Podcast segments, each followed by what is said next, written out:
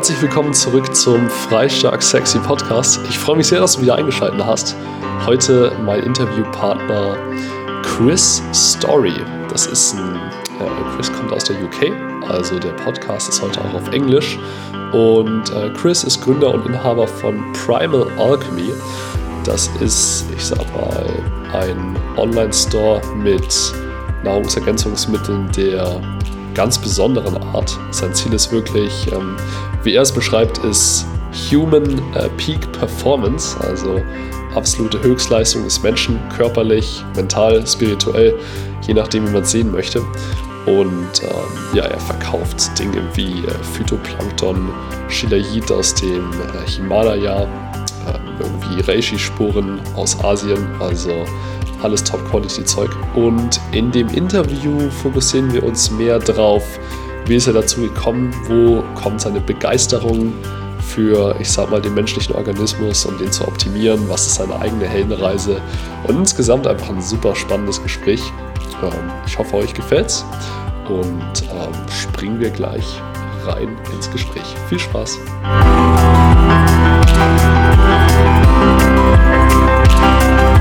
Welcome to the podcast. Really happy to have you on. And um, yeah, welcome to the show. Thanks a lot, Tim. Like we both know, man, we've been trying to get this to happen for a long time now, and you know the stars have finally aligned, and here we are, ready, ready to shoot the shit, and uh, yeah, happy, happy, and excited, dude. Yeah, yeah, me too, hundred percent. So um, when we tried to get it started, you asked me like, um, what's going to be about, and what do you want to talk about? And you said like the core of your business as well is like human optimization and peak human performance. But um, what does that mean to you? Like, what is peak performance in your eyes? Uh, you know, for me, from my background, my history, everything that I've done with my life to kind of cultivate my own philosophy on like peak state performance uh, I think it is a holistic approach. It's something that you you need to kind of walk this path of self mastery, and in order to really walk the path of self mastery, you know, there's there's like these principles, these foundation foundational pillars that is built upon, which is your emotional health, your physical health, your mental health, your spiritual health, and then when and then mm-hmm. learning how to tie all of that together. So it's it's something that you know it's it, it's it's confusing, dude. It's confusing when you first get into health and you first. I'll, I'll, I'll use myself for an example. So, yeah. Um, from a very young age, you know, I've always, I've, as far as I've been aware or self-aware, I've always been obsessed with human performance. I can remember watching uh, back in 2000 the Sydney Olympics. So I was about seven years mm-hmm. old then. Um, and I remember just being obsessed watching the 100 meter race. And I can't remember off the top of my head who won the gold medal in the year 2000, but I remember just being like a seven year old, just watching these athletes perform at the, you know, the highest of levels. And I was always oh, interested in, you know, real life peak state performance, but at the same time, you know, what, what resides within the imagination, what resides within, you know, the, the mental landscape of peak state performance. Like what, when we look into like superhumans, we look at superheroes, you know, and upset, like growing up being obsessed with Dragon Ball Z, being obsessed with Marvel, DC, just all of these things begin to mold and begin to build your idea of what you believe to be possible. And as I started to grow up, I um, through my teenage years, I got really interested in strength conditioning. You know, I became a personal trainer when I was about 16, got qualified when I was 16. Oh, wow. And yeah, that's what that's what I mean. That's what I mean, Tim. It's like if you if you look at my work now, you wouldn't think that my roots are actually in you know ground level personal training. And uh, you know, I mean, it does make sense. You know, like you do still do what you could call supplements. I mean, you all you started with the Vitruvian protein, I think, which was like um, was it whey protein or something different? Yeah, so the, the Vitruvian uh, mushrooms and stuff was, added was a was an organic whey protein, and it had um, a few different herbs in it. it had like ashwagandha. It had um, a few other little herbs in there, and but again, you know, I, I have evolved with my understanding of nutrition, and my business mm-hmm. has evolved with that and mirrors my own personal evolution. Um, so, like I was saying, yeah. back when I was like 15, 16, I was, as you do, you know, you get you, you, the hormones start to kick in, and you and you start to get an interest in like weight training. Um, I was playing sports at a reasonably high level for my age, and mm-hmm. very very quickly I started to, to be honest with you, get a bit bored with it. Get a bit bored with just going to the gym, doing your usual, you know, you isolation exercises, doing your usual sort of bodybuilding program. I did that for a few years. And then I went to university yeah. and I studied exercise physiology and I got to work with a number of like high level, high performing athletes. And mm-hmm. that really started to shape my uh, and refine my understanding from a scientific academic perspective in regards to understanding, you know, the actual science, the real depthy weighty science behind peak state performance, at least physically, anyway. And uh, when I was at university, I was also, this is something that can be a massive side note, a big tangent, and I'm not going to let it trail off too much before I read it back in. All right. Um, yeah. When I, when I, so when I was 18, I got initiated into Freemasonry. So I don't know if your listeners are familiar with the Freemasons. This isn't going to be one of those podcasts where I go and talk about Freemasons or bring, you know, all of that realm into our conversation but that opened me right. up that opened me up into uh, more of the the esoteric aspect of life the esoteric the esoteric aspect of our potential and i followed that through for a few years through my university years developing both you know the foundational understanding of the physical self but then also the more occult aspect of ourself the, the metaphysical the spiritual aspect of ourself and i started to combine that together and then yeah. After university, I went off and I was working. I used to work on cruise ships, so I used to work on cruise ships as a personal trainer. I did that for a number. Oh, of for years. real? Like like on the on the huge ships, like the what do you call it, like Aida and stuff. Yeah, so um, well, I've worked on a number of ships. The first ship that I was working on was when I was 21, so I finished university, and you know, I just wanted I wanted to get away to him. I was fed up with just England. I was fed up with just I wanted something different. Yeah. I wanted I wanted a hero's journey. You know, I want I wanted I wanted a life that no one else was living in somewhere where I could grow and learn. And obviously, you've just finished university, so you need to get a fucking job. so it was like, well, what do I do? I have to, right. you know, utilize the uh, the degree that I've got, kind of utilize the personal training qualifications. So I, w- I went and worked on cruise ships, and you know, I got I got to travel the world. I got to go to a number of uh, pretty much I didn't go to Africa, but pretty much went to every continent. Went down to Antarctica. You know, I got to uh, got to experience a lot of different varying opinions and embodiments of you know health, of spirituality, of fitness, of um, just you know just spiritual philosophy, life embodiment. I just watching um, you know people from all around the world how how they interact with one another, how they interact with themselves, and just being a young guy, just uh, just observing all of that and just keeping note, keeping track, continuing my studies when I was on the ship, just continuously reading, continuously learning and growing, and then I started to really you know bring bring everything together where i well at the time i thought i knew my shit. You know for a 21 year old 22 year old i thought i knew what i was on about. But as with everything you know that eh, the, the journey continues. And after that i went out to um, nepal. Uh, started into the himalayas to do a internship as a physiotherapist. I was uh, wanting to at the time wanting to go back to university to do a master's and a phd that's what my original plan was. And um, I'll give you this little story, actually, Tim. I don't know how far you want me to di- sure digress from all of this, but um, so when I, was, when I was on the, it's okay. Was, we got some time. We got some time. When I was on the ship, um, we were in New Orleans. So we dropped off at we stopped off at New Orleans, and I was on like a cool ship where they do like overnights, and they they stay in a specific mm-hmm. location. This is very rare; you don't get this normally on on ships. So we had the opportunity oh, that we were staying in New Orleans for a few um, a few days. So be New Orleans, you know, is the is the home of voodoo, Marie Laveau. There's a lot of spiritual energy there. You know, it's something that most people don't pick up on, but I know oh, I, I, I didn't know about that. And I, I wanted to go find a psychic yeah. because I had this plan that I was going to go out to Nepal afterwards and I was going to go do my physiotherapy.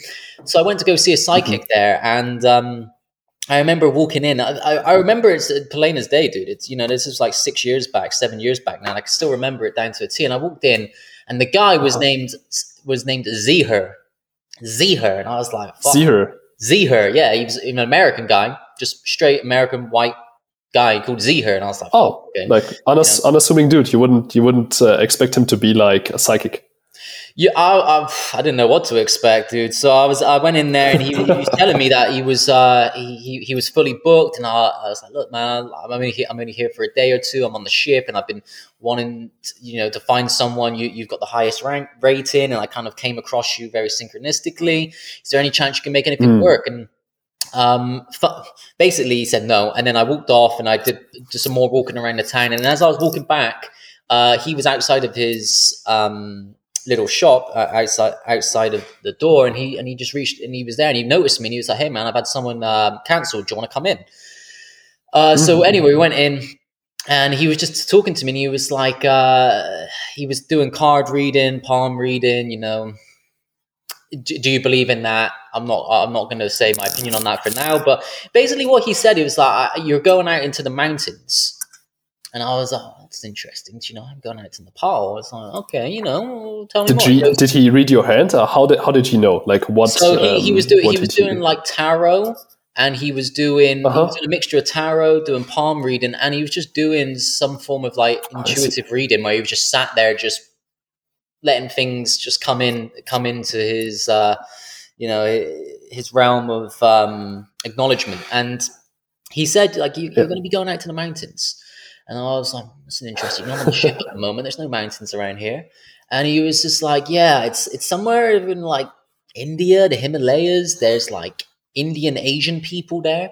I was like oh, okay. He, Mhm. goes, he goes right. He goes what i'm getting is that you're going out there for a reason. It's already pre-booked. It's already pre-planned. And he's like Mhm. but the reason you think you're going out there for is not the reason why you're going out there. There's there's something else is out there, and in my head I was like, yeah, whatever, dude. You know, I've I've already got a fucking accepted to do my masters. I'm going out there to do my internship, and I'll be back. Anyway, fast forward Right. a few months. I leave the ship, and then I'm heading out into Nepal. And during my time there, I was like, man, I don't want to be a fucking physiotherapist. This shit is boring. You know, I just spending my whole Yeah. Just doing shadowing and you know all, all the the clinical like application to everything. I was like, that's fucking boring. I was like, I don't want to do this for the rest of my life. right. And I was like, man, I've got like a few more weeks out here. What the fuck am I gonna do? You know, I've just paid to do this internship. I've got things waiting for me at home, and the um. I had this thought, you know, I'm in the Himalayas. Why don't I just go out for a hike in the Himalayas? As you do, very cliche. You go and find yourself in the Himalayas, as every white Oh yeah. Right. does, finding themselves out doing Ah, yoga teaching. I gotta find myself. I gotta pet some tranquilized tiger or something. Right. That's Yeah. that's exactly that's exactly the Western way to an enlightenment. So I um I was like, you know what, I'm gonna go for uh I'm gonna go for a hike. I'm gonna get out and I'm gonna see I'm gonna find myself, I'm gonna speak to the mountains. Mhm. and then I'm gonna um see what happens. So I, I went out into the, what's called the Annapurna region. Uh, which is in the western Himalayas in Nepal. It's a beautiful scenic route high up into the mountains. They have some, you know, some of the highest peaks in the world in that area. Mm. And uh, it Mhm. was during that time that I, I, again, another experience that, you know, didn't, didn't necessarily define me, but it's, it's, uh, it's definitely going to have its chapter within the story of my life. Let's put it that way. And uh, I was out there, and it was one evening. It, we were in a little tea, a little tea hut. They have like these little, um, little break Mhm. points for hikers out in Himalayas. These little tea huts, and Oh, the, the, the hikers stay over there overnight. And we were deep in the Okay. Himalayas. You know, no light pollution. You could see the stars. They were absolutely beautiful, just really mesmerizing. Just stargazing. We had our tea in hand. And I, I remember one night I was like, "Ah, fuck it, I'm gonna go for a little walk by myself, and just went and sat out out in the corner somewhere, just on the edge of a cliff. I was just looking out. I was just like, you know, what is what is going to become of me? You know, I've I've always been odd, eccentric. I've always had interests. I've always felt like I've got purpose, like I've got a destiny to achieve. You know, I've I was in the Freemasons when I was 18. I was the youngest in the world at a specific point in time to hold a specific rank. Mm. I was I done I felt like I'd done so much, but you know, what was it actually going to amount to? What was the reason behind all this? And then in that moment, I had a visionary experience. I had a mystical experience where I had essentially an out of body experience, which showed me my destiny. It showed me what everything I had done previous, or the people I had met, or the things that I had learned had been for a reason, and that I was here yeah. to essentially bring all of that information and experience together and to create a brand or a business mm-hmm. surrounding that, which would in time be a leading not authoritative figure, but uh, it would be a leading brand in the awakening of the planet. And I saw this again. This is not something that I necessarily have to talk about now, but what I saw was mm-hmm. kind of the times that we're in now. I, I saw a vision of a future war not necessarily a gun, you know, gun and blood war. It was a spiritual mm-hmm. war. It was a war between the heavens and hell. It was a war between um, essentially the evil that currently rules over the planet and the awakened beings that were that have been positioned here over the last few decades to grow into the age that we're in now so that we could wait you saw all of that while sitting on the cliff like drinking your tea it, I mean, it might not have been a tea, Tim. It might have been a little bit of psilocybin. It might have been a little bit of uh, mad honey out in Nepal. I'm not saying what it was, but I wasn't aware right. that it that had any psychedelics in it. Which uh, oh, you, you weren't aware? Okay. Yeah, so the experience, the experience, nonetheless, was very impactful, and from that moment on, right.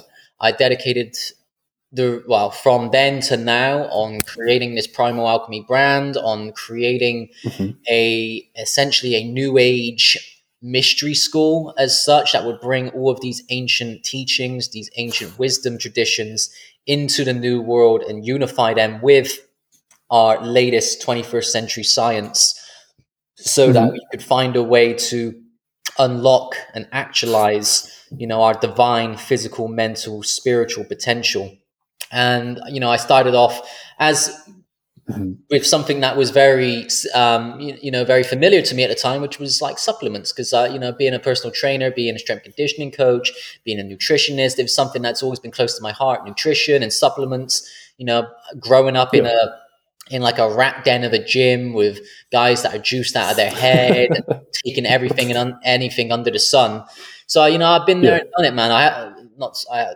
haven't taken any steroids before, but I've taken everything that you can take that isn't going to be steroids. And you know, I, I was just like, man, there's so much bullshit on the market. There's so much bullshit supplements being sold and being out in Nepal. I got to study Ayurvedic medicine. You know, I started to study traditional Chinese medicine. And mm-hmm. I was like, right, okay, I'm gonna, I'm gonna, I'm gonna create a brand that brings this all together. And that was um, basically my kind of journey in regards to really grounding my philosophy on what peak state performance is. It's it's not mm-hmm. just from reading, you know, well, it is from reading. It's reading. I do a lot of reading. I do a lot of reading on you know academic, you know, scientific journals. I, I continuously do right. that, even I don't believe in that as much as I used to. If on, if to be honest with you, I do it just to keep up to date to see what all the losers are saying because I think they're, they're uh, see what the nerds are saying. Yeah, just read the latest papers. What, sheep are regurgitating. You know, I don't, but I don't believe in any of that, dude. After being at university and kind of seeing it firsthand, how how science is actually, how science actually is and how it's ran as a business. I, I don't fucking believe any of that. So you get, for me, it's a combination of just knowing that anyway, just to be able to handle yourself in a conversation, to bring up science if it's needed, mm-hmm. but at the same time to learn from anecdotal evidence, to learn from people firsthand, to learn from mentors, to learn from people that have been doing, you know, people that are in places that you want to be. And you learn from them, right. you learn from them, you adapt their knowledge, and then you transmutate it into your own personal wisdom. And that's something that yeah. I've committed to for, you know, the majority of my teenage to adult life is just experience and gaining wisdom, gaining in- intuitive wisdom. And I feel like that's what's allowed me to be able to create the brand that I have. And then also to mm-hmm. give the information out that I give, uh, which, you know, it's a lot more people are starting to be much more receptive to it. And a lot more people are see, seem to be, it seems to be mm-hmm. clicking in their head a little bit easier now. Whereas before, dude, when I was talking about all of this back like 10 years ago, you know mm-hmm. n- no no one had any idea no one had any context to relate any of the stuff that i was talking to if i was talking about you know a lot of the conspiracy stuff. No one had any idea what that what I was going on about that. No one had any idea what I meant with the Mhm. holistic health. You know, you you- you're supposed to be in a well, the university that I was at was um, it's actually it was not so much now. It was one of the most well respected uh, sports science institutions in Europe. So again, you Oh, all right. Got um, supposedly got some of the you know the greatest minds and thought leaders within that field working in this institution, and Mm-hmm. Mm-hmm. well, what I found out, no offense to them, is that right. they hardly know what they're talking about. They just regurgitate the same shit over and over again that they that they keep reading. Yeah. Just say what the science says. yeah, just just, say what the science regurgitate the latest papers or something. Right. Exactly, and And I think especially with uh, sports science, it's like um, so taken out of context, or at least I've heard that uh, you can't really apply what is written in um, you know like sports and fitness science to like can't apply it to the real world in uh, in the same way. yeah, again, just with everything, Tim, man, it's just uh, any any science that you see come from any reputable institution. You know, I just it's it, it's it's essentially it's propaganda, dude. It's essentially it's propaganda, and it's not all the time. I'm not going to slam it all the time. Falsified science. It's falsified, and there's an agenda behind it because specific interest groups pay for it and fund it. And at the end of the day, you know, a lot of the researchers, their paycheck depend on specific results, and if their results that they give in their, you know, their conclusions isn't favorable to who's funding it, then you ain't going to get funding again. If you ain't getting funding again, you ain't got a job, and that's just that. So. Um, for me it's it's it's all about being able to utilize all of the information available information from you know the scientific realm from your own personal innerverse and also from Mhm. other individuals throughout time you know be be that um, ancient taoist sages be that ancient occult philosophers uh, you know, be that modern day holistic health practitioners. It's just being able to bring everything in and Right. uh, there's a fa- well one of my one of my famous one of my sorry one of my favorite quotes from a famous um, Masonic philosopher Manly P Hall. He said that um, experiences are the chemicals in which the philosopher experiments with. So that may or may not Mhm. mean much to to the listener, but for someone who's um, familiar with the principles of alchemy, transmutating the base metal into gold.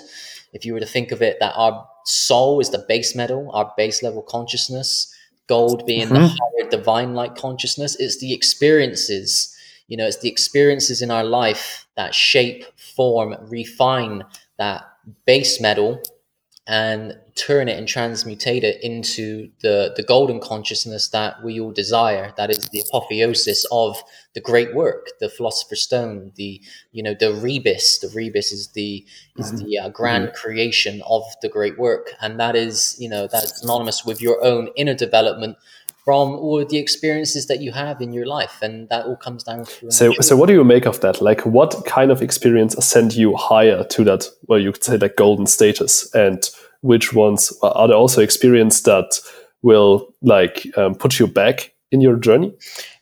is this personally, or is this something for everyone?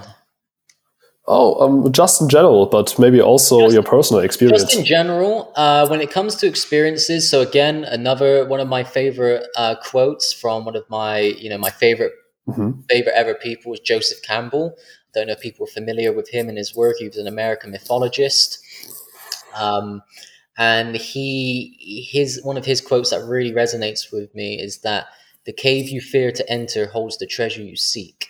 And this is Mhm. something that uh, you know I think is applicable for everyone. In that it, the the experiences that are going to give you the most reward, the most growth, the experiences that most people shy away from. It's the experiences that you know each to our own. We all have our own inner fears. We all have you know our own insecurities but it's in fi- it's in experiences where they are exposed where they are illuminated and they are worked through that's where you're going to get the most growth from. That's where you're going to be able to make the most progression with that mm-hmm. transmutation from your normal self to your higher self. It's putting yourself in you know, uncomfortable situations and being in that stage of uncomfortability, being in that stage of, well, hopefully minute stress, uh, you know, a stressor that's mm-hmm. going to allow adaptability for the body, for the mind, right. for the spirit.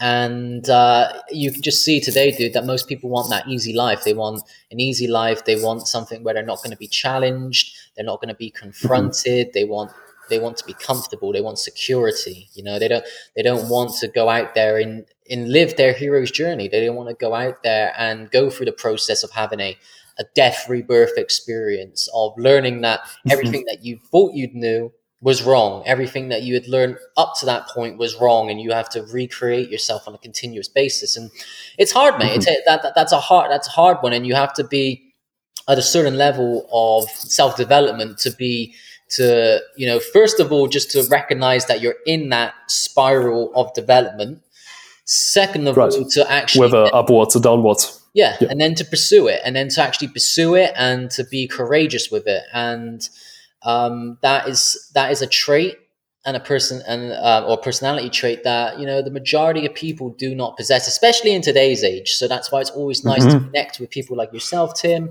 and others yeah. that are interested in self-development that are interested in really you know exploring the depths of who they are and what they're capable of.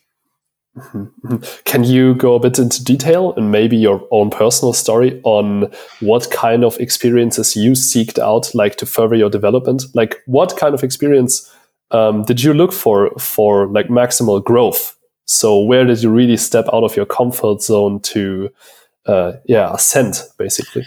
I will be. I'll be completely honest with you, Tim. I'm not the best person to ask about this because I am a little bit of an anomaly in that all right. if you were to compare me to the normal person, the way I the way I experience life, the way I perceive life and my reality is completely different. Mm-hmm. So I don't normally react to situations how normal people would, and that's not putting myself on a pedestal. It's just mm-hmm. calling it as it is because it is how it is. And yeah. I would I would like to say I've got some good stories for you, dude, of moments in my life where I've had big impact. Apart from that one in Nepal, you know that that experience I had in Nepal.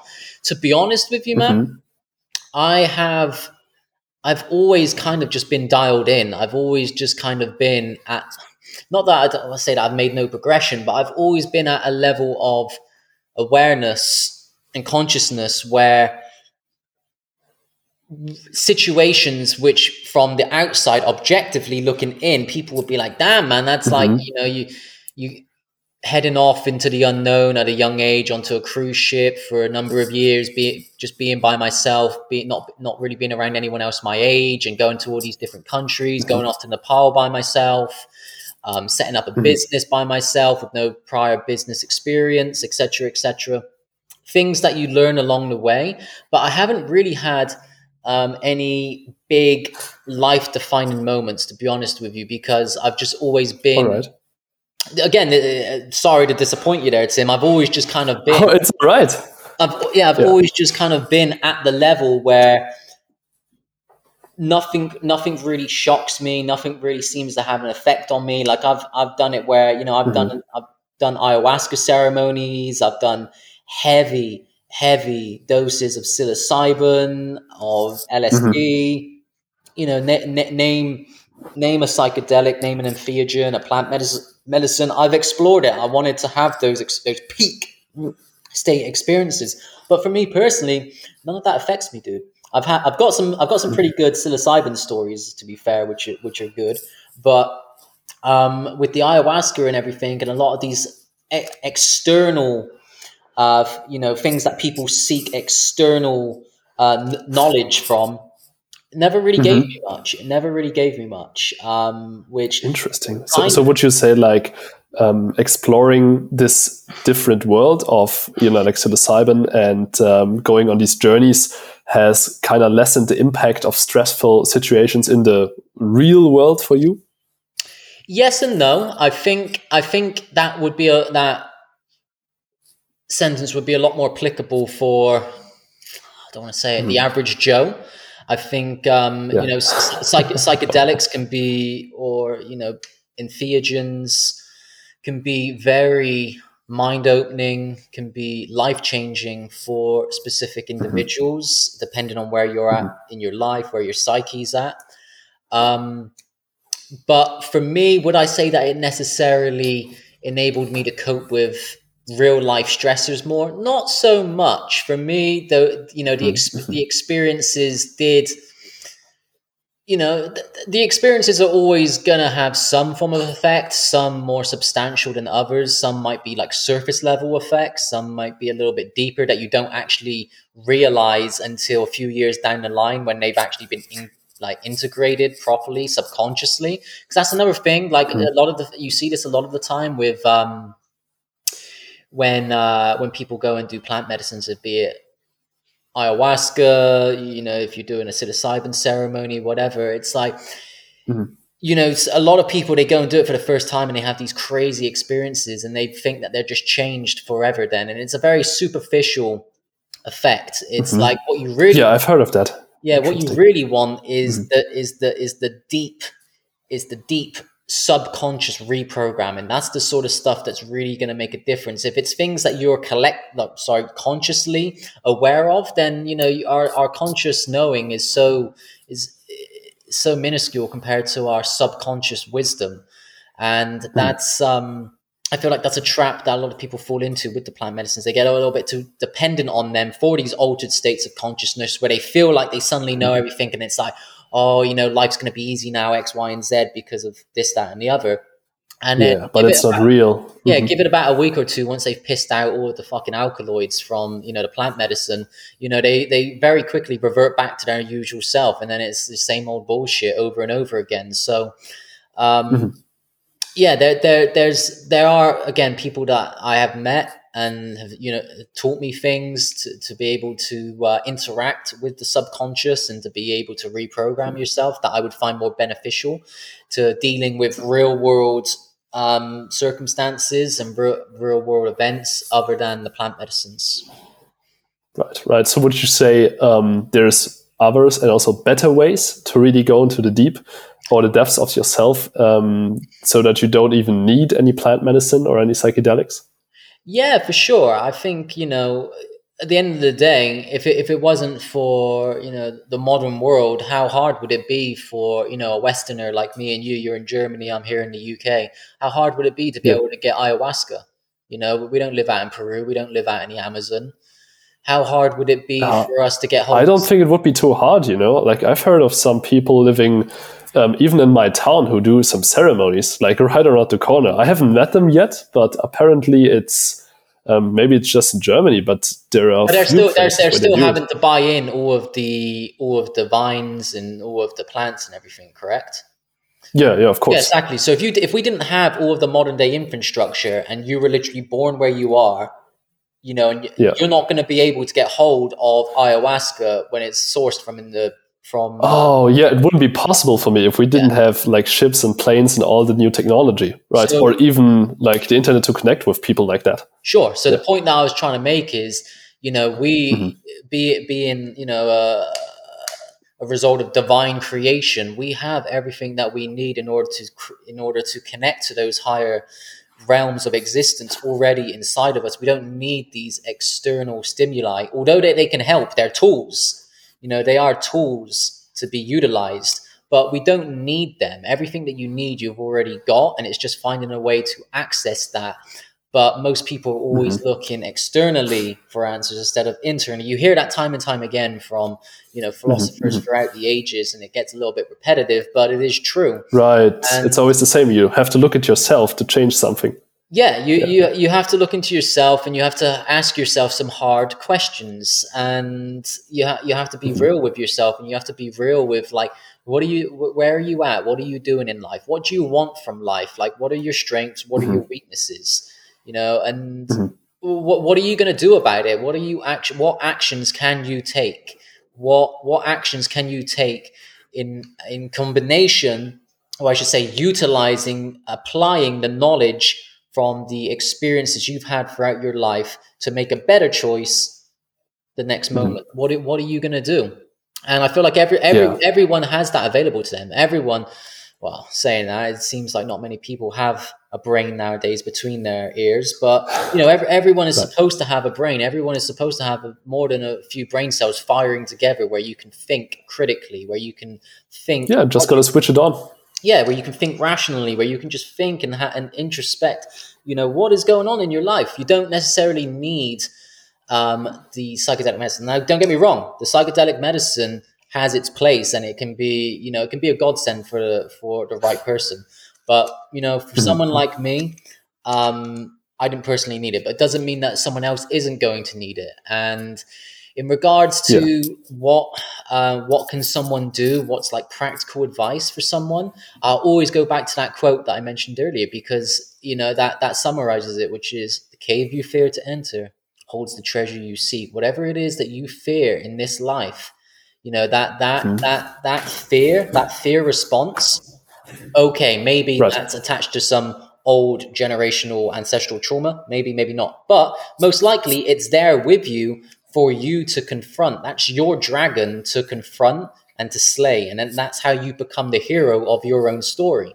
And it's all mm-hmm. relative and objective to each to our own because it's like my fear is going to be different to yours, Tim. So it'd be it would be wrong for mm-hmm. me to tell you how to ascend because I have a different journey than you do. There's loads of different paths up the mountain, you know. And hmm. um, can you tell me, like, is there a way to identify the fears that will actually guide you to your higher purpose? Because honestly, what you're saying right now is super interesting to me. Because this past these past few weeks, I've been like in a similar process to where you've been. Like, being I'm a personal trainer right now, and it's a great job. Like, don't get me wrong. I love helping people like bettering themselves and their health and their body. But I feel like there's got to be something more in store for me. You know what I mean? And I'm trying to find like the guide, like the path towards, um, towards that life, towards that purpose, especially. But I'm not sure how to get there. So how do you identify these fears that will take you on the right path?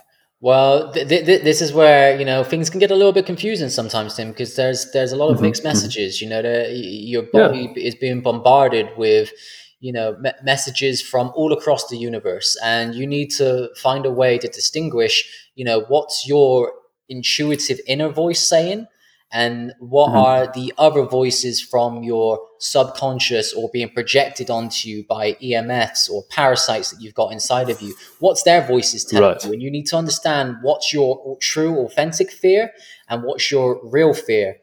And that that that, mm-hmm. that, can, that can be mm-hmm. very hard to distinguish, and that's why it is important to make sure that you know you are physically mentally, emotionally, and spiritually optimized. You know, you want to you want to make sure that right. your body's clean, your mind's clean.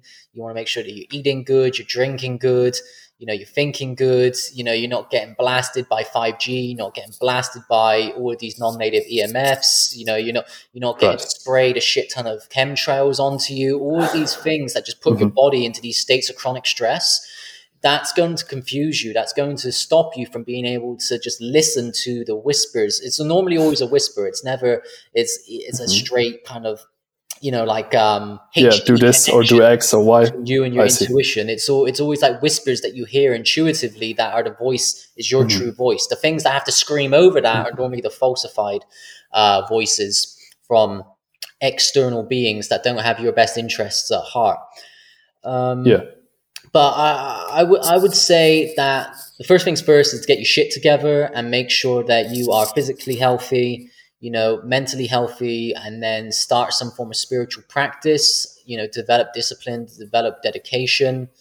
Um, once once you have those foundations and pillars in place, I think you'll be mm-hmm. at a much better place then to be able to uh, really start to listen to you know your triune the, the true inner voice inside of you and work out what your fears are. Like again you, you, you you'll know. You, you, like we all know. We all know deep down it might be something that you might not want to admit or you might want to play um, an act and play off but deep down you know what your fears are you know. Uh, okay. for example it might be someone it might for let's say a guy for example it might be confidence issues. It might be you know speaking with the opposite sex. It might be you know being turned down by the opposite sex. It might be um it might a fear might be to do with losing someone it codependency on someone. Fear might be um, being exposed or you've got a bit of imposter syndrome but all, any, any these fears are things that you need to overcome. And you know again unless you know the specific issue at hand it's hard to give a um, it's hard to really kind of like prescribe as such, you know, what someone should be doing. But there are a few little tools that can be utilized apart from psychedelic medicine, which building a strong foundation of holistic health. And then um, something for me, again, this relates back to Joseph Campbell, uh, which mm-hmm. is. Mm-hmm you know, when he said the quote, "The cave the enter holds a treasure you seek." His main, his main work, his life's work was um, well, comparative mythology, and he mm-hmm. created something called the hero's journey. Or he, I say he does. He, he, created, he coined the term the hero's monomyth, uh, which mm-hmm. is the hero's journey, which was essentially Joe's um, understanding of all these myths, comparing all these myths from the ancient world be that from ancient Greece, ancient Egypt, um, mm-hmm. ancient Norse myth, up to the modern day where we look at our Hollywood movies. Uh, there's a specific um, template as such that these myths and these movies follow. And it's to mm-hmm. do with our own innate spiritual development. It's the journey that our spirit goes through. And it's from being from starting in the unknown to moving into the uh, the special or the extraordinary realm. You have a hmm. death rebirth experience. You conquer your dragon, and then you receive new powers. And uh, this can be, like I said, seen throughout all these ancient myths. And then if you're watching like Harry Potter, Lord of the Rings, any modern day uh, Hollywood blockbuster, they all have this hero uh, monomyth archetype that you can see that's interwoven into the story itself. And mm-hmm. by understanding the, um, I guess, like the milestones within the journey, within the hero's journey, which um, I'm not going to say because it's something that you want to be able to look at to actually visualize and see comparisons and see how it relates to everything else that I was explaining. Uh, by understanding these milestones, you can then relate that to your own life. You can then relate that to you know, where are you at in your own journey? Oh. Most religious, you know, biblical stories of old, um, you know, like I said, the myths of antiquity, just stories that have been told around the campfire up until this very day. You know, they all have this underpinning template to them, which Joseph Campbell mm-hmm. called the hero's journey. And uh, by studying the hero's journey, you you learn right. that you know these myths encoded, as do these modern films, they encode a spiritual truth within them for the initiated to see. And as with everything, there's always going to be an exoteric and an mm-hmm. esoteric mm-hmm. uh, perspective uh, on any truth. And with the the hero's journey, you know, it's encoded within all. Mm-hmm.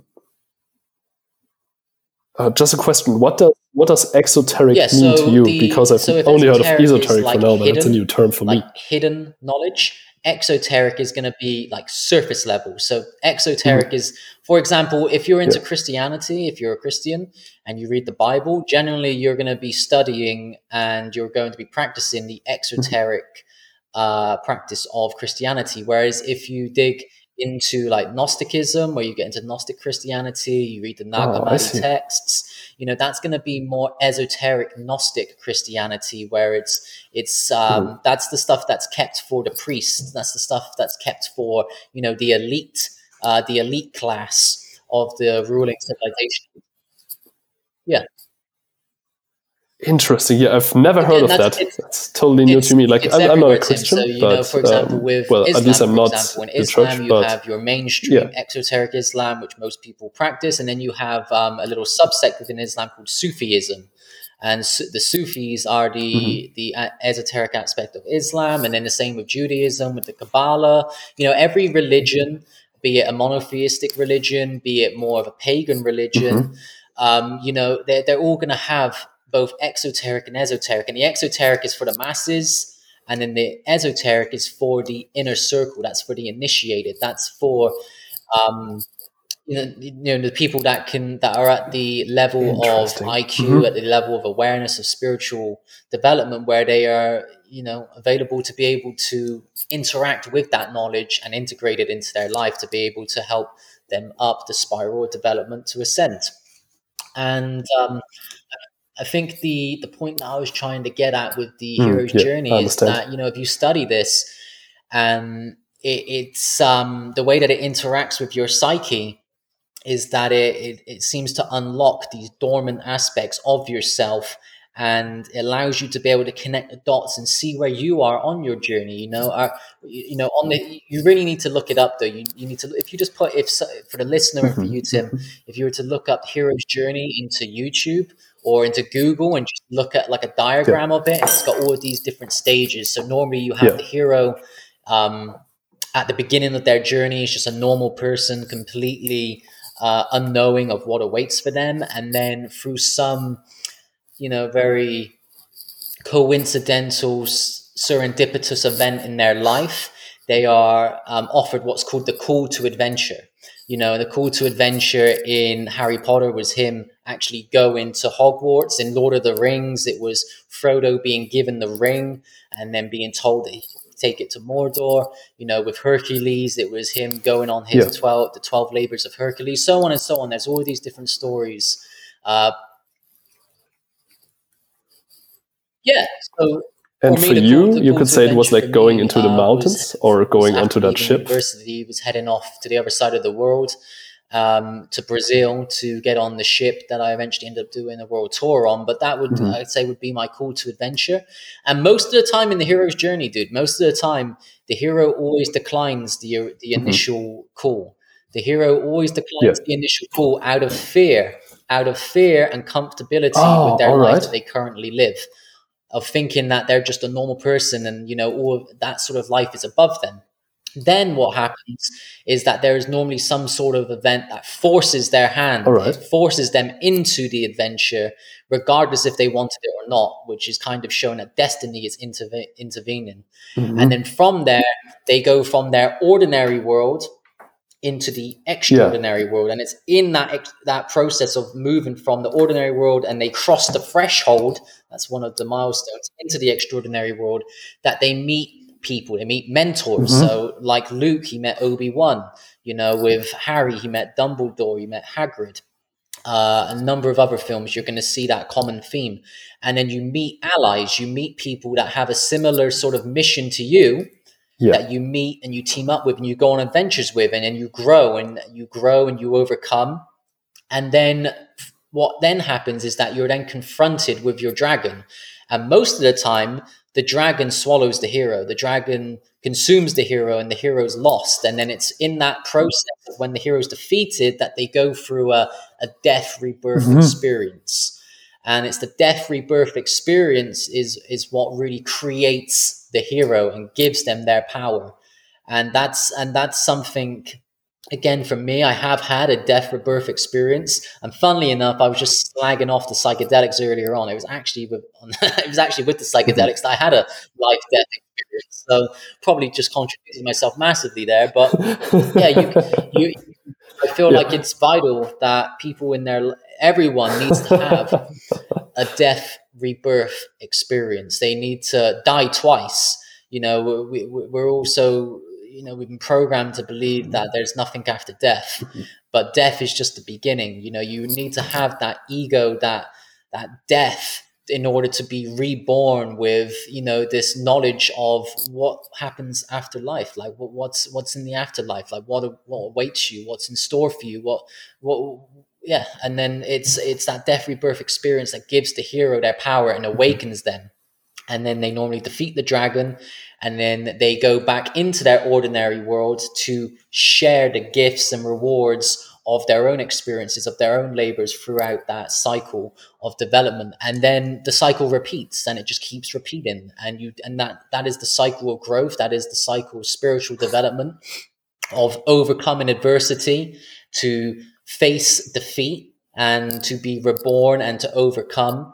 And that's something that I think is very important. But because we've become so dis- disassociative mm-hmm. and disconnected from our past, from myth, from our ancestral traditions you know we, we don't mm-hmm. have any we don't have any modern day myths any modern day stories to inspire us to inspire us to become something more than what we've been led to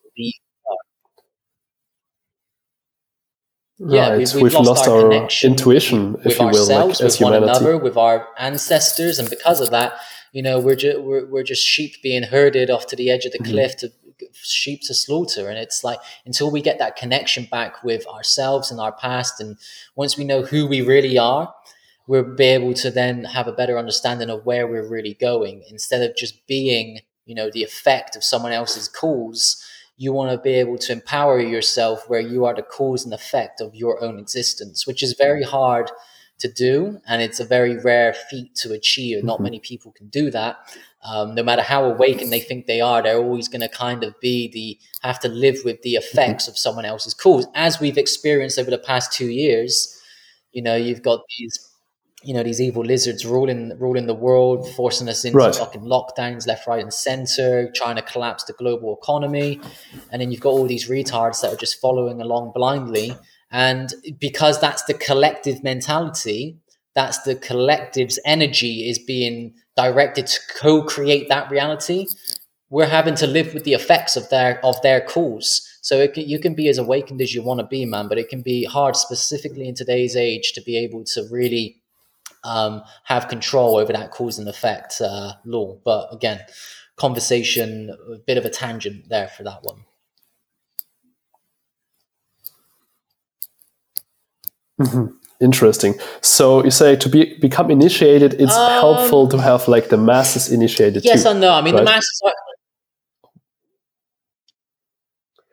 Or at least like help them help them wake up. Like that's that's your that's, that's, your journey, right? That's your purpose that, right now know, to help I have help. To yeah. think about on a number of occasions because you know my my saying like the my my thing for the brand is save yourself, save the world, and in order to save the world, you need to save yourself fully because it's only once right, you fully right. save yourself that you're going to be that you know you're just going to be in a place ready to help save the world because if you can if if you can save yourself if you can liberate mm-hmm. yourself you know physically mentally and spiritually that is going to create a ripple effect mm-hmm. which is then go it's like when you you've probably seen that meme when they've got all of the matches up together and then you've got one match match head that's lit all, all, all, all, it takes is one. All it takes is one. Oh yeah, I've seen that. That ripple yeah. effect begins to awaken up other people, and then all you need is we just need to reach the point of critical mass where mm-hmm. it's almost just going to be mm-hmm. like um,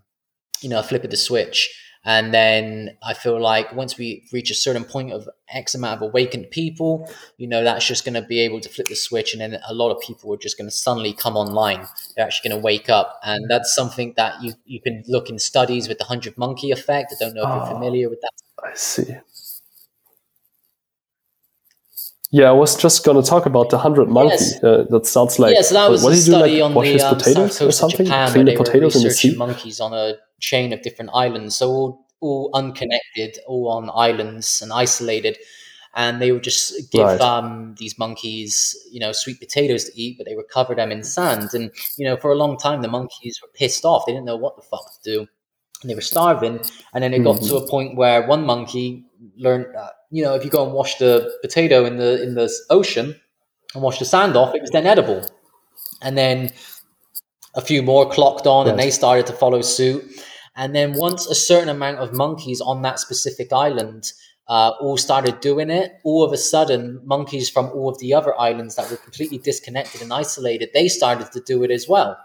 And what it start and what that shows is that there is a, first of all, a collective consciousness that all species are connected to. Um, I think subspecies and mm-hmm. then overarching everything together. Um, and then it shows that there is a specific percentile of a population that you need to be at a certain level of consciousness. And once that's reached, the rest will naturally just entrain up mm-hmm. to that higher vibration of consciousness.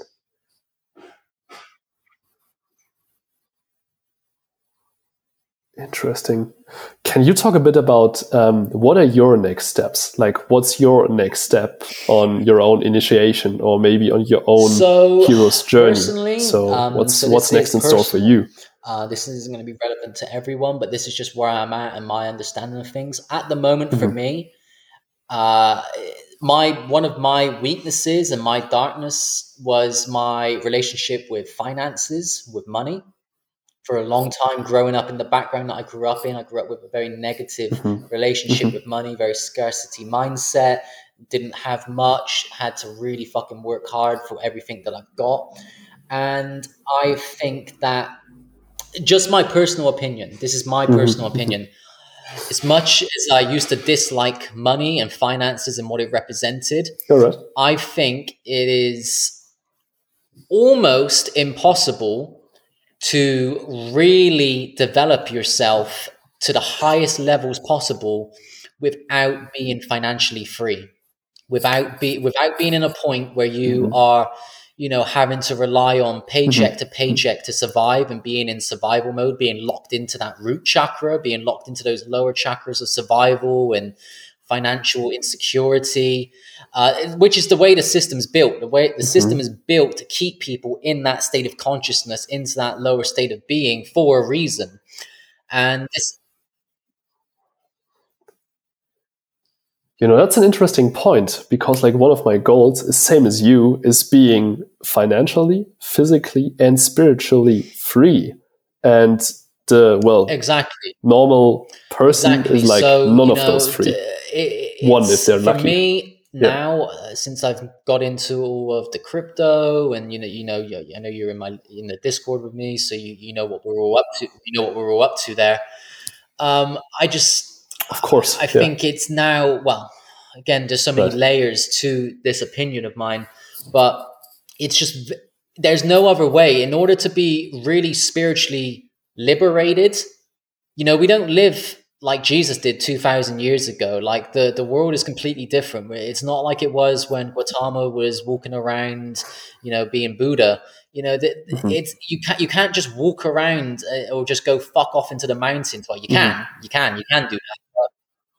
You can, but it's it, you know it, to have to isolate. no, you can. You definitely can. just- I'm sure there's a lot of people who've done it. it, it's it's it's hard. It's hard to live in the modern world and to be a spiritual seer. You know, to actually live the life of a spiritual initiate. You can't do in today's world where you Mhm, mhm. have to work. You have to work for a living. You need to work for a living because you need money. You need money. You need financial energy in exchange for energy that we need. Be that food, Mhm. be that water, be that energy to keep our house our house is hot. You know for the for for the normal survival comforts you do Right. need to play part in the system. And if you're doing that you know that pretty much means that you've got 8 to 9 hours of your day taken up.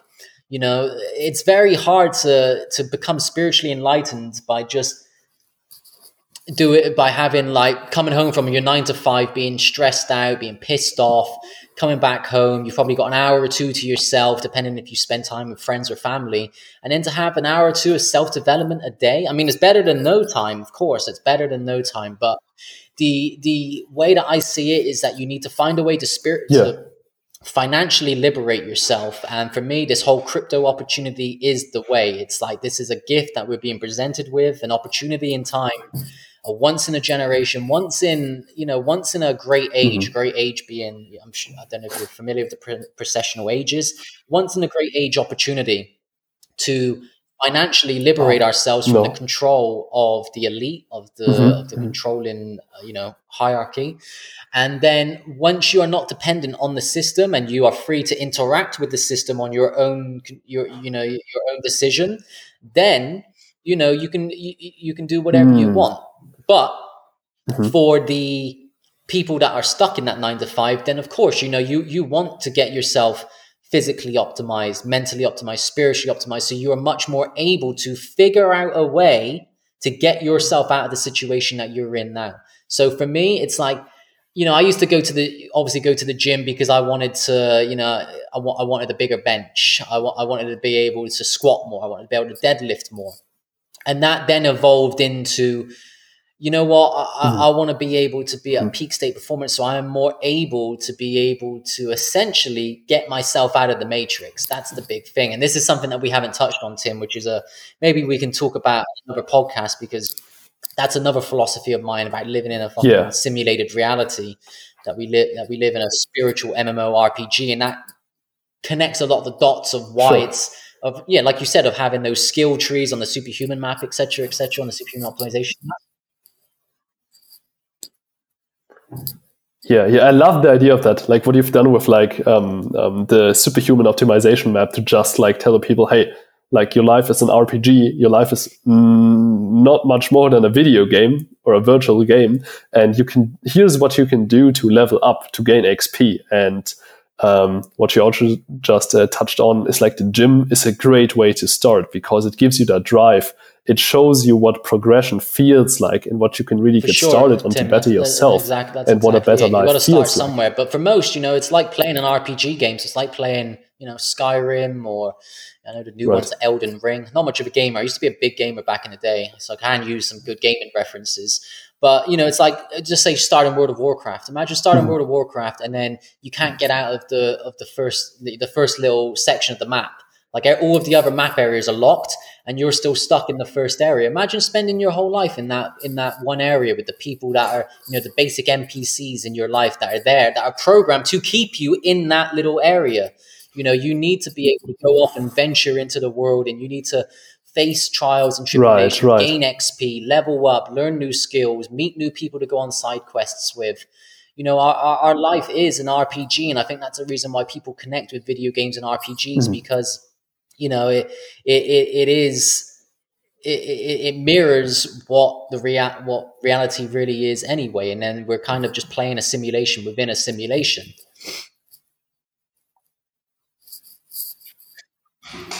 mm-hmm, mm-hmm. well it mirrors what reality could be like if you were able to step out of your you know, this puts a whole different spin on the term programming. Or I think it's kind of ironic that nowadays this meme of like the the normal human, like the normal sheep, has um, become termed yes. as an NPC so like saying, because it totally makes sense when you, you look know, at it in this view. People that are new to self development, you know, going to the gym is something where you can directly experience cause and effect.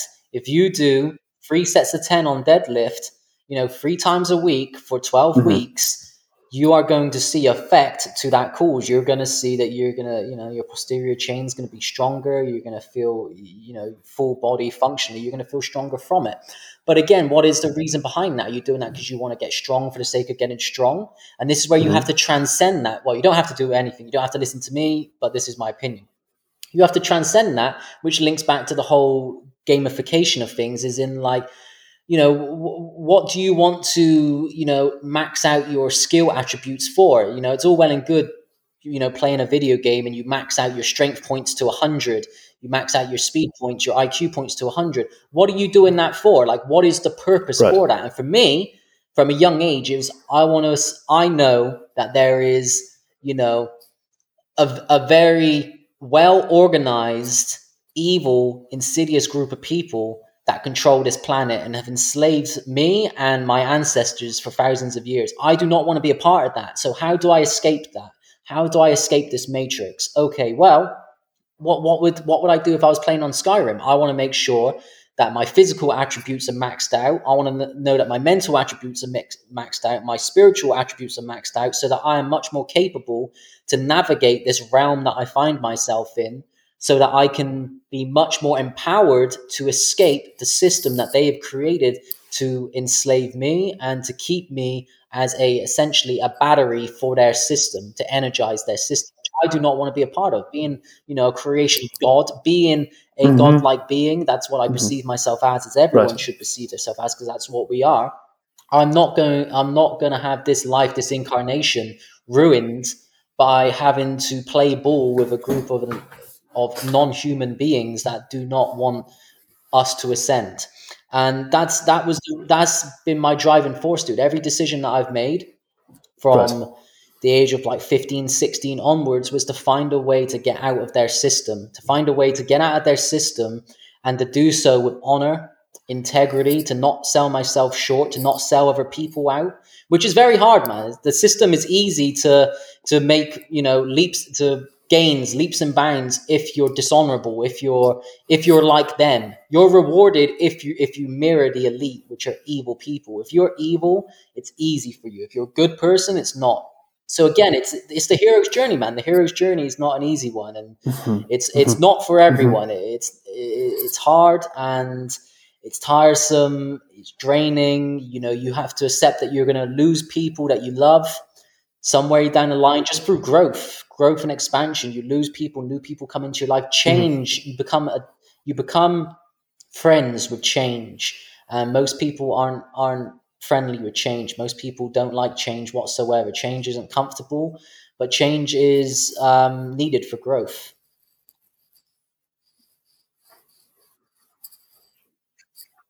Yeah, hundred percent. I think it's like rooted in the bio- biology of the human to not want to be, um, wait, no, not have anything change in their life because change is always stressful. But we have to embrace it, especially in this day and age, to grow and yeah, for sure. I mean, uh, change, yeah, to become initiated, kind of hardwired into our if, biology. If you, you can imagine back in the day with our ancestral like hunter gatherer um, ancestors you know you would they would have looked to the horizon and if there was any change on the horizon or their local environment you know that's a life or death situation if they if they've got a little camp together uh, with their with their mm-hmm. closest mm-hmm. you know inner circle and then you're looking out into the horizon and you see you know different shapes shadows that could be predators could be an invading army invading tribe you know that that's hardwired into us that change mm-hmm creates a stress response. So it's about being able to, you know, make sure that stress response is go- is going to, mm-hmm. you know, there's a there's um, a philosophy of anti fragility. I don't know if you're familiar with that. Um, it's basically about having the the stress responses, you know, yeah, definitely strengthen you and empower you, other than weaken you.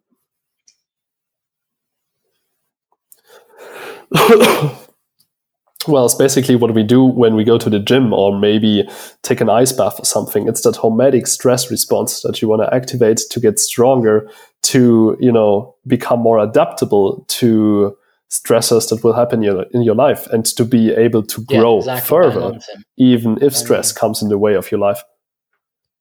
At least that's what I see it. Right, right. So what I'm really interested in is um, maybe even relating to the hero's journey. So if you could, uh, dead or alive, even if you were to resurrect a person, who would you like to learn from? Who would you choose? Any person in history as a mentor? Good question, and I'm gonna. Or have you have you maybe? And, yeah. Uh, so you know, part of me would like to interact with some form of ascended master be that um, Saint Germain, be that Yeshua, mm-hmm. Jesus, Gautama. You know, there's a number of these ascended masters throughout the ages. I would like to talk to them. Mm-hmm. Another part of me would like to maybe talk to people that were around in Atlantis, Atlantean times, pre-antediluvian times. Part of me would like to talk to mm-hmm. um, the elite, the elite of the elite, like to actually sit down and talk to like Mayer Rothschild, Nathaniel Rothschild, like some of these old school Rothschilds back in the day, like back in the 19th century, 18th century, talk to some yeah, I'd, I'd, mm. I'd, be familiar just to talk oh, to man, them, as, just to see what, like, yeah. just to see, just to talk to them, man, because you know there's so much conspiracy surrounding them. I'd like to actually know what they're actually like as a person to talk to. Um, so they're, you know, I'd like to talk to them. Uh, you know, I'm really into my Tartaria mm, and Mudflood mm-hmm. at the moment. That's uh, that that um, line of research. So I would like to talk. I would love to talk to you know maybe a, one of the ancient kings of Tartaria, be that Genghis Khan, if if if he was one like they expect. Um, Can you uh, just just uh, um, to digress a bit? What's Tartaria? I've seen it on Discord, but I didn't take the time to research it right now. Yeah, it's, it's like one of those forgotten big, um, big or hidden away lands for people, like like the Atlantean I people. Really do mean it's a big wormhole, and it will make you reevaluate your mm-hmm. understanding of history, your understanding of just cycles of civilization. So Tartaria is a bit of an umbrella term Uh, it's a term that's used by the community as a whole that encompasses a mm-hmm. lot of other um, phenomena and just interests uh, from mud floods to ancient civilizations. But essentially, the the thesis is is that um, a lot of these buildings that we see throughout mainland Europe, in North in North America, you know, throughout the whole world. You can look on the Asian continent. You could be in North America, Europe, down in Australasia. You know, there's these buildings that we look at, these cathedrals, these big buildings that we think mm. were due to colonial um, expedition and um, conquest.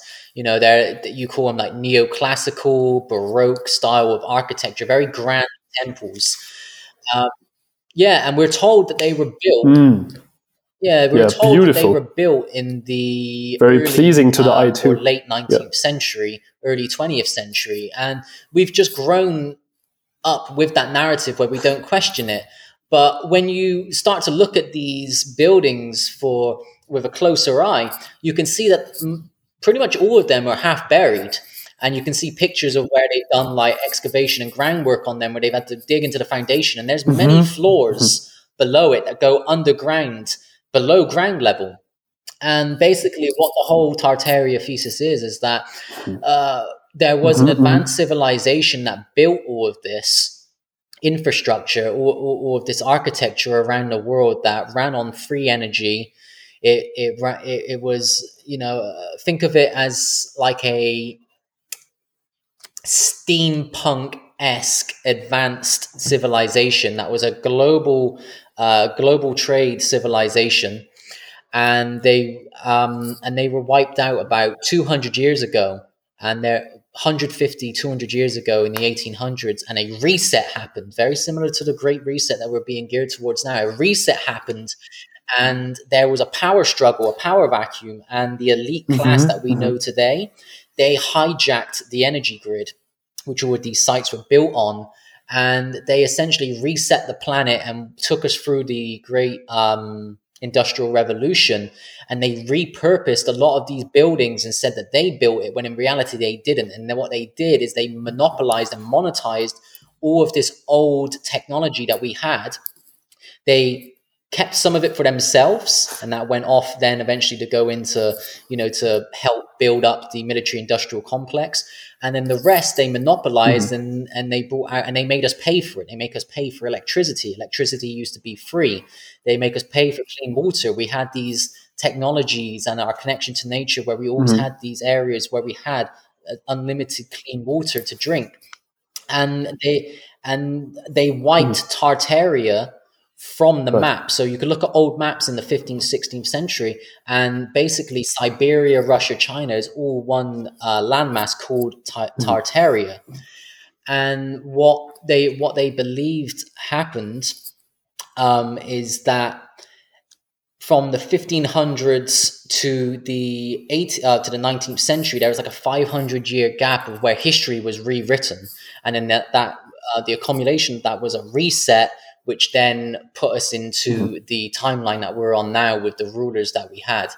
Um, but another interesting aspect to this, again, I don't want to go into too much detail on this because it's kind of massive tangent where we're at, is that in the hundreds on the when um, during the Reformation period, yeah. Um, which eventually led, you know, to the uh, Renaissance the Gregorian calendar, the invention of the Gregorian calendar, and the hmm. work of a um, a Jesuit scholar named Joseph Scaliger. He made this. He he's responsible for Scaligerian chronology, which is the essentially the history that we accept as mainstream history today. So he he wrote about the ancient Egyptians, the ancient Greeks, Romans, the fall of Rome, you know, the mm-hmm. Middle Ages, into the Renaissance, into where we're at the Enlightenment period, into today.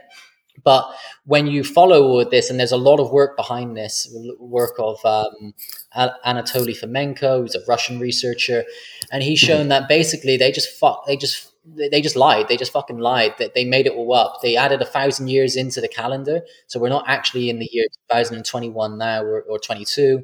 We're actually in like 1022, mm-hmm. and they added a thousand years of history. They falsified a thousand years of history. The monks, um, the clergy, the priests uh, within the 1500s basically wrote our history. They wrote Rome, they wrote ancient Greece, they wrote ancient Egypt to, to basically create a narrative for the power of Rome so that it would continue Rome's stronghold over Europe and over the world for the years to come.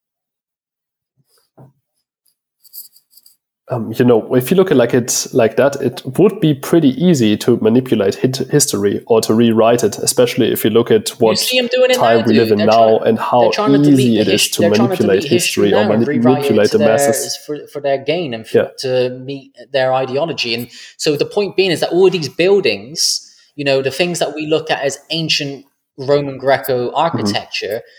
Is the exact was built by the exact same people as the people that build these national Right. post office and museums, these grand temples that if you go to Washington DC and you see, you know, like the Capitol building, all the state capitals, like how crazy like how crazy majestic they are.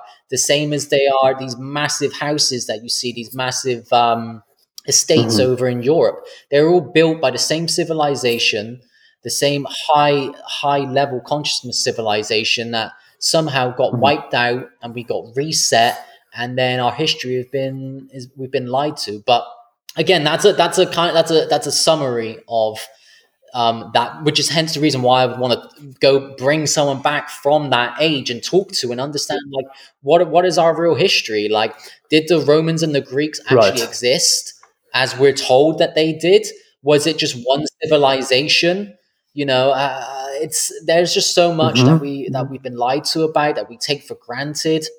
And that shapes our belief systems and our belief system affects how we create and co-create reality.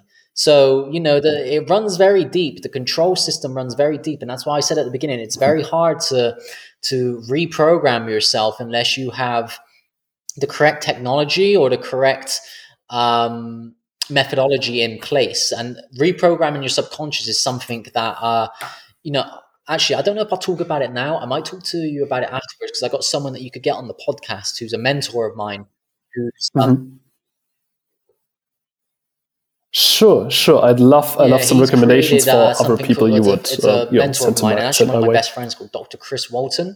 He's an integrated medicine practitioner, and he's created um, a Mhm. system called Mhm. the Gamma Mindset, and it's he's basically created a system that gets you into a gamma state of consciousness within five seconds, and he can reprogram the subconscious within five seconds just through Mhm. his practices and programs Alright. that he does. So Oh, uh, it's, is that it's- practice it's a- something it's you do on a daily basis? Muscle Or, um, kinesiology. Um, It's utilizing something called autonomic response testing, which was developed by a guy named Dr. Mhm. Dietrich Klinghardt, who's one of the most well-respected uh, researchers and experts within the autonomic nervous system in the world. And basically, what you you just it's a combination of Dr. Mm-hmm. Klinghardt's work and Chris's work, and he's just brought it together where you do basically use muscle testing to um, affirm certain statements that you then lock into the Mm-hmm. subconscious so that the subconscious will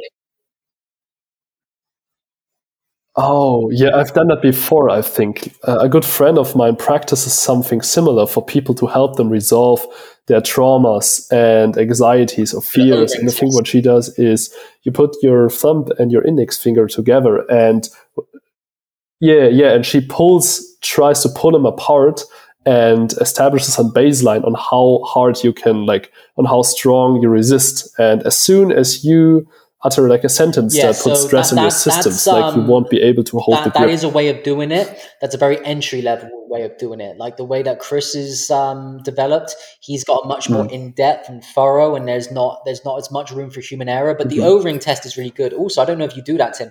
Um, you can also use the O ring test to uh, monitor your um, mm-hmm. uh, Yeah. what's the word?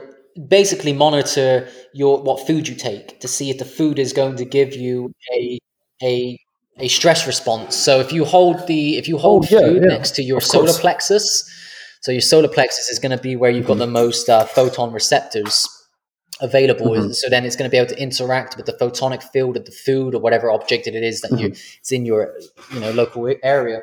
If you hold it next to your solar plexus and then you do the O-ring test, you get someone to do it with you. It's a very quick, on the fly way of, of knowing if that food is going to cause you a stress response or if it's going to strengthen, if it's going to cause you, um, you know, like a strength response. So that's something that um, is definitely worth doing on the fly, just to see, you know, if you're ever unf- if you're ever unfamiliar, oh, okay. you, you, know, you know, you're like, oh man, I don't know if this food gives me gas. I don't know if this food is giving me like, um, well, stress response, or if this food isn't like interacting with me well, then the O-ring test is something that's uh, you could do just on the fly and get some immediate feedback. If obviously there there's debts to the accuracy of it, but it will give you you know at least on the spot feedback if it's going to be something you should eat or not.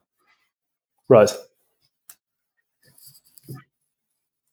Is, is there a tutorial um, on uh, yeah, how so to learn this, or does uh, does Dr. Chris Walton touch on it um, uh, as well? Again, if you do talk to him, he'll be able to explain it more in detail. He uses a surrogate for you. So here, use a sur- so basically what he does is he has a number of different sure. Uh, sort of like quantum machinery, quantum technology machines that basically lock on to your informational field that locks onto your photonic field, which he can do non-locally. So he doesn't need to be there with you, and then he'll use um, someone within his clinic as a surrogate, right. and then they'll do the tests on you using their body. So again, it's it, you know it's it's very it's very advanced. It's still uh, you know right on the fringe okay. of you know uh, holistic health sciences being really out there in the alternative scene. But this is you know Dr. Klinghardt's like he even within conventional science, he's respected as like the mm. guy. And this is a combination of his work and Chris's work that he's taken from elsewhere.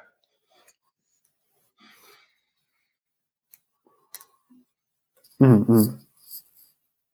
Yeah, interesting. Can you tell me a bit more about what other spiritual practices you do, like daily, to um, I would say like like strengthen yourself, similar to how would you would do strength training or eat food that's good for you, like to really strengthen that base, to connect with yourself, to get back to that um, yeah that call for adventure or your inner your inner what do you call it, like your inner voice, your yeah. um, for sure, dude. So right, get back things. to that intuition, One basically. Is I think it is important that you overcome mm-hmm. adversity on a regular basis. So you either naturally find yourself in a situation, which if you're on the path, if you're on your correct path, it's never going to be easy. There's always going to be obstacles to overcome. But actually, mm-hmm. facing adversity is a spiritual act you know facing something that's going to give you a challenge and especially if you're self-employed mm-hmm. where you know mm-hmm. if you fail you know that's kind of, it's not really your life on the line but you know hypothetically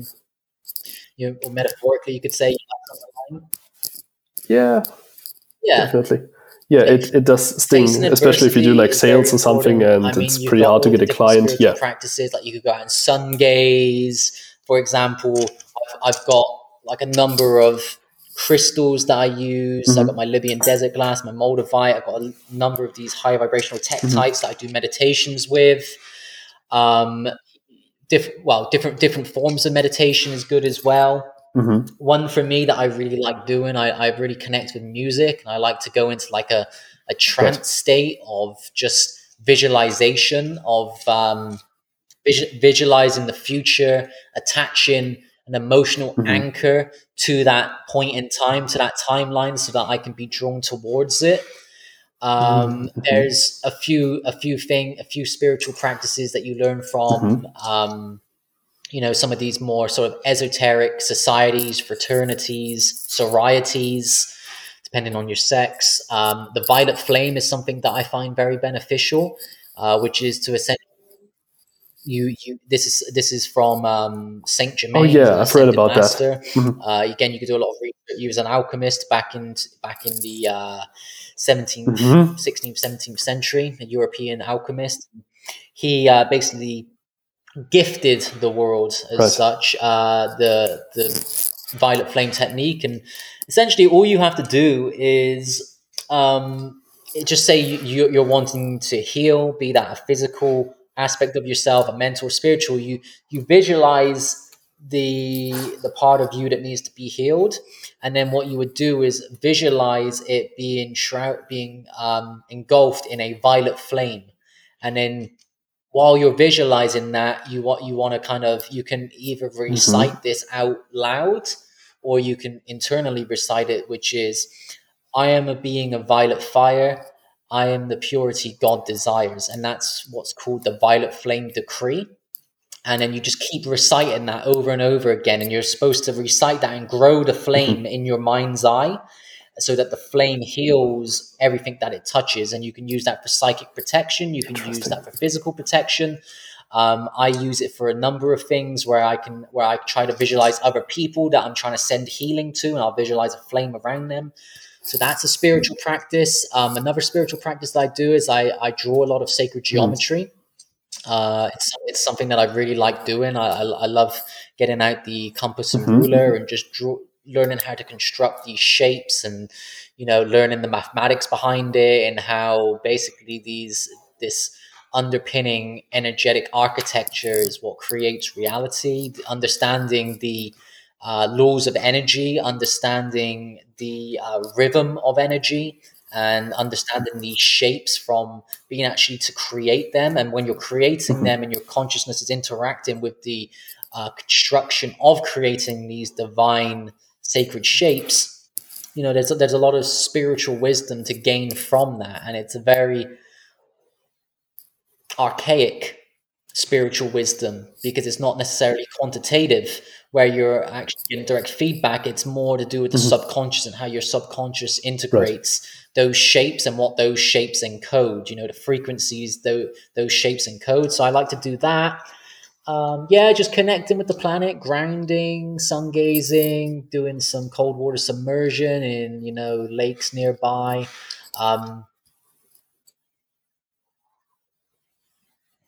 Would you um, I mean, count that you know, to overcoming like yeah, advers- cold plunge adversaries? Is fucking uncomfortable, dude. You know, that, um, that's just do like a cold plunge. Yeah, for, for a lot of people, man, that that's hell. Like if you put yeah, hundred percent, they're, they're going to lose their shit and have a breakdown. So to get someone to like really overcome that and get into the cold again, I think mm. I hmm. think people fear the cold as well. So that's like an inherent fear that you can overcome, and you know, again, something that you can overcome within yourself and get yourself um, mm-hmm. primed. Mm-hmm. Go ahead, Tim. Yeah, that's a good way. Yep. Oh no, no! I thought it was just interesting that this is like similar to to the gym that you can uh, build into your life sure. to overcome. And, you know, like, I keep going back to the built-in gym weaknesses. Because it is, you know, that's a spiritual that's a spiritual practice.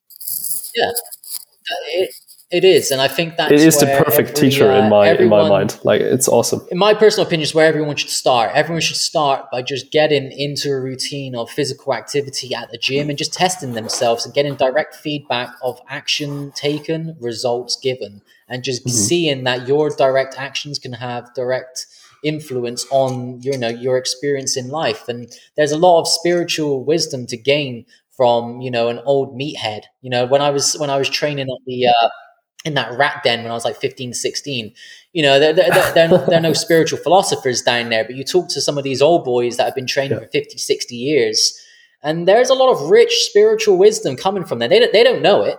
You know, they're not trying to be spiritual. They're not trying to be a fucking guru. It's just them talking from their life experiences and what the gyms taught them. You know, that's just as much as talk, eh, having the opportunity to talk to fucking Plato uh, back, back in the day, you know, again, you know, a lot of the ancient Greek philosophers, as I'm sure you're aware, Tim, you know, they were all very much. Yeah, yeah. yeah wasn't he, Plato like? Wasn't it just his nickname for like broad shoulders or something? Because he was so physically fit. Yeah. I think he and was like the, the they, three-time uh, Roman uh, wrestling champion. Isn't that strong right? mind, strong body, strong mind, strong body, strong spirit. It's it, yes. You, know, you, you, you want you want all of those foundational pillars in place to build that temple of God to be able to house that God force within you. And if you're only mm-hmm. taking care of one thing, very much similar to, you know, it's like when you see someone that's going, going back to the gym, someone that just, just trains upper body all day. It's like, you know, they skip leg day. That's the common joke. It's like, right. oh, you skip leg day, bro. And it's the same thing with someone that only sees themselves on the material you know you're, you're only oh, you're right. only essentially taking care of mm-hmm. half of your being half of your being the physical and half of your being being non-physical and if all you're taking care of is the physical you're essentially skipping your metaphysical leg day and mm. you know that that leads to a lot of leads to a lot of Yeah, that leads to a lot of personality. Uh, I love well, that. That's such a good underdeveloped quote. personality traits that you know need need to be balanced, and I, I would say that it's always important to go to, for people to get their body fit and healthy first. Once their, their body starts to become fit and healthy, naturally their mind is going to become a lot more sharp, Mhm. a lot more active, and then they can start to explore some of the deeper non-physical aspects of themselves and really start to build up their character. Really start to once they have the you know the physical and mental attributes to interact with a world at a higher level than you know a normal person would you're going to be able to evolve at an accelerated rate and things begin to compound and Mhm. accelerate and then that's when you start to see the real growth is when you bring everything together and see things from a whole Right. instead of seeing things from an isolated perspective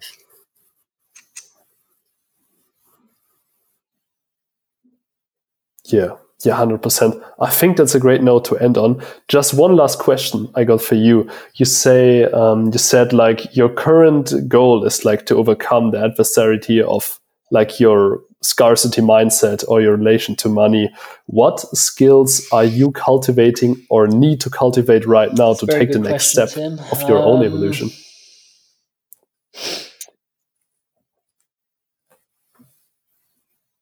Say um, you were to pay someone i don't know let's say hypothetically you were to pay someone 100k or a million bucks or something what skills would they need to teach you to Um, ascend to the next level again, you know, th- this isn't necessarily polishing my own ego here. Uh, For me, it's I don't necessarily need any. I don't need any help from anyone with this. Like my my last, my, I don't want to say my last because I'm by no means a finished mm-hmm. product, but where I'm at, the what I need to overcome is just Right. my relationship with money, which I've which is I've actually done a good job of over the past year, and it's actually enabled me to have a lot more opportunity this year, which I'm go- which I'm mm-hmm. capitalizing mm-hmm. on to really break free from, you know, the remaining hold that it has on me.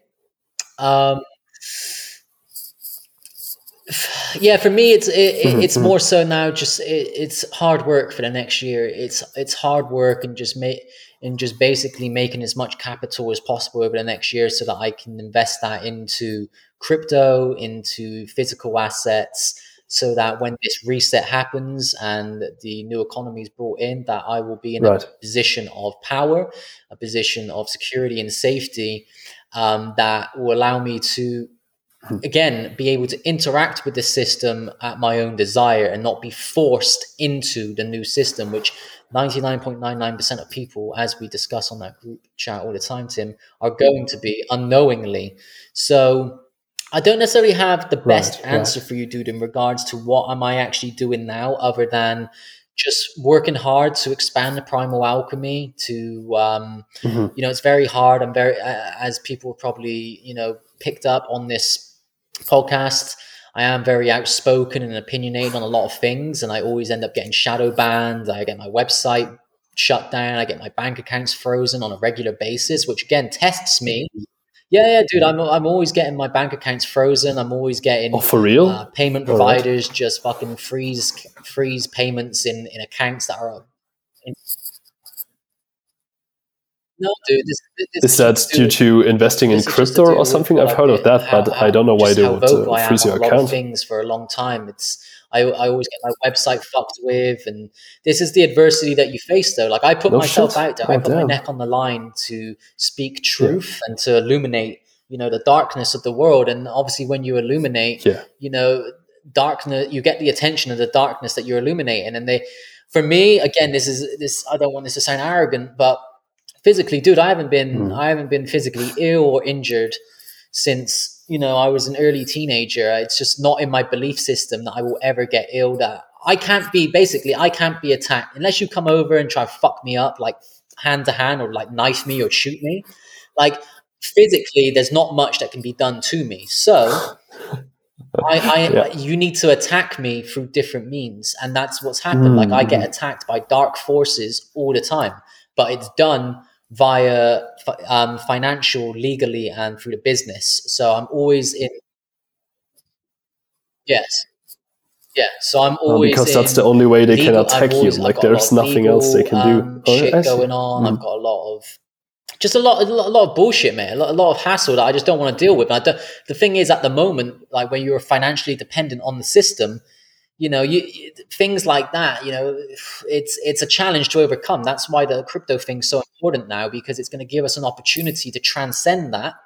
And then right. you know all of that stuff can fuck off because we know for a fact that once you've got money, again, you know, root of all evil, but it's a, it, yeah, they call it "fuck you money" for a reason. And once we get they that, call it "fuck, fuck you money, money" for a reason. You, you know, know? Eh, I, I don't have to worry then about saying the wrong thing and getting my bank account frozen. About getting you know a few uh, like a, fi- a few thousand pound order that I've sent internationally that just gets stuck in customs and then they destroy it because they know it's linked to me and I lose thousands of pounds worth of stock.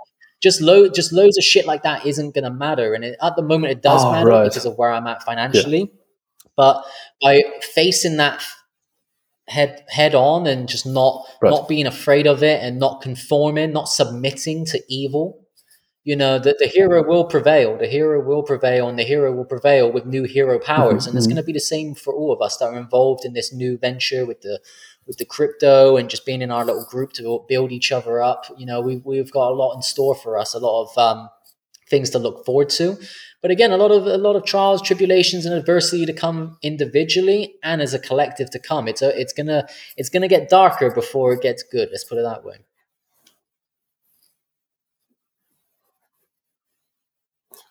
Right, 100%. What I find very inspiring is also the quote. I don't know if it's from the Bible, but something along the hmm. lines like of it's one, not in the devil's like nature that. to it's win. Yeah. Oh, you're welcome. awesome. Can you tell the listeners where they can find you, like your socials and your website? And maybe also what's in store for, I know you're working on Primal Alchemy 3.0, if you sure want. Thing. So maybe what's to come in the future we weeks and months. Live, Very interesting. You can currently find me at at Primal Alchemy UK on Instagram. I don't know how much longer that's going to be for. My I'm constantly being shadow banned, so you, it might be quite hard to find me. Um, I think something that you could do if you type in Primal hmm. Alchemy mm. UK, if it doesn't come up, maybe go on Tim's profile and then go on who he's following and find me there. okay, oh yeah. I also link you, okay, um, link and then the, I've got my the, website, uh, yeah, in the text I'll do for the podcast, which is going to have all of our products on.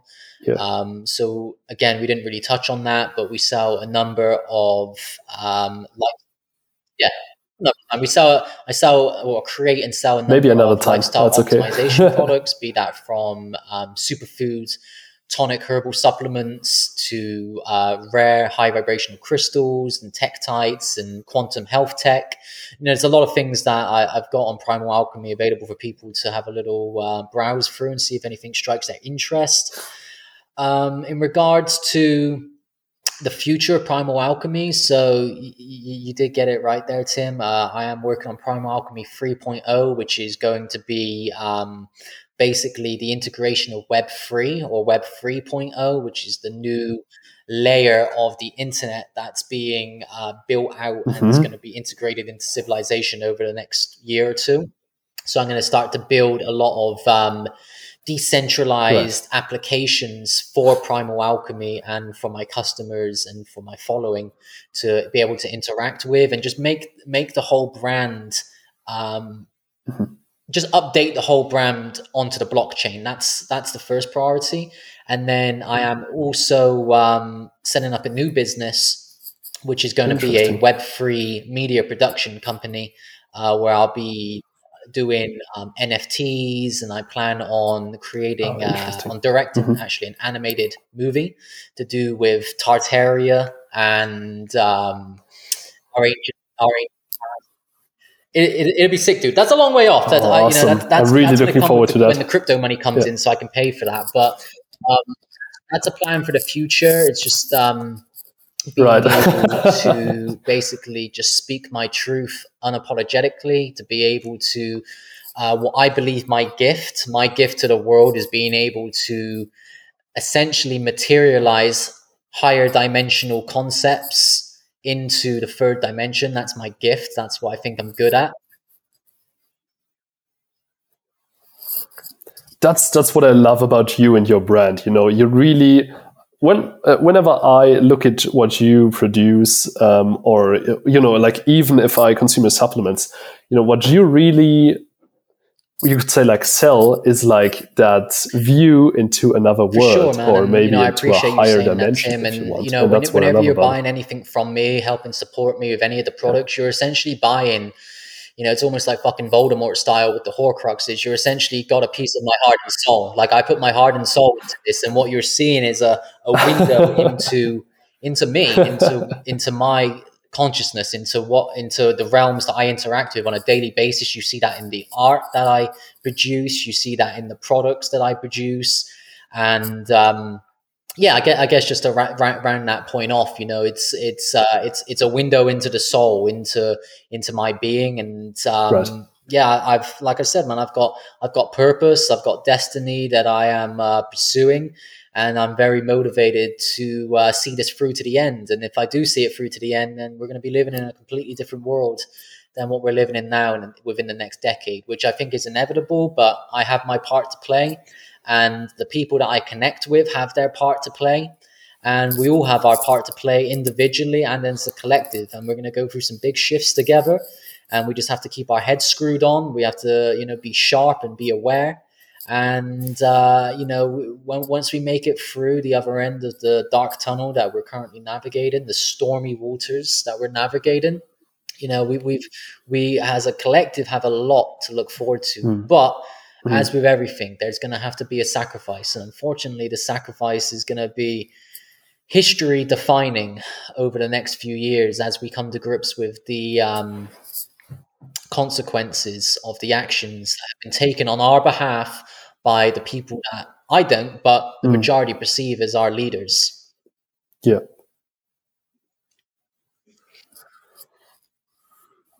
Yeah, 100%. Well, I'm looking forward to the changes to come. Um, thank you so much. This has been one of the most inspiring talks I've had, yeah, basically in a long time. I'm very happy that our you know paths have crossed and inter- intertwined.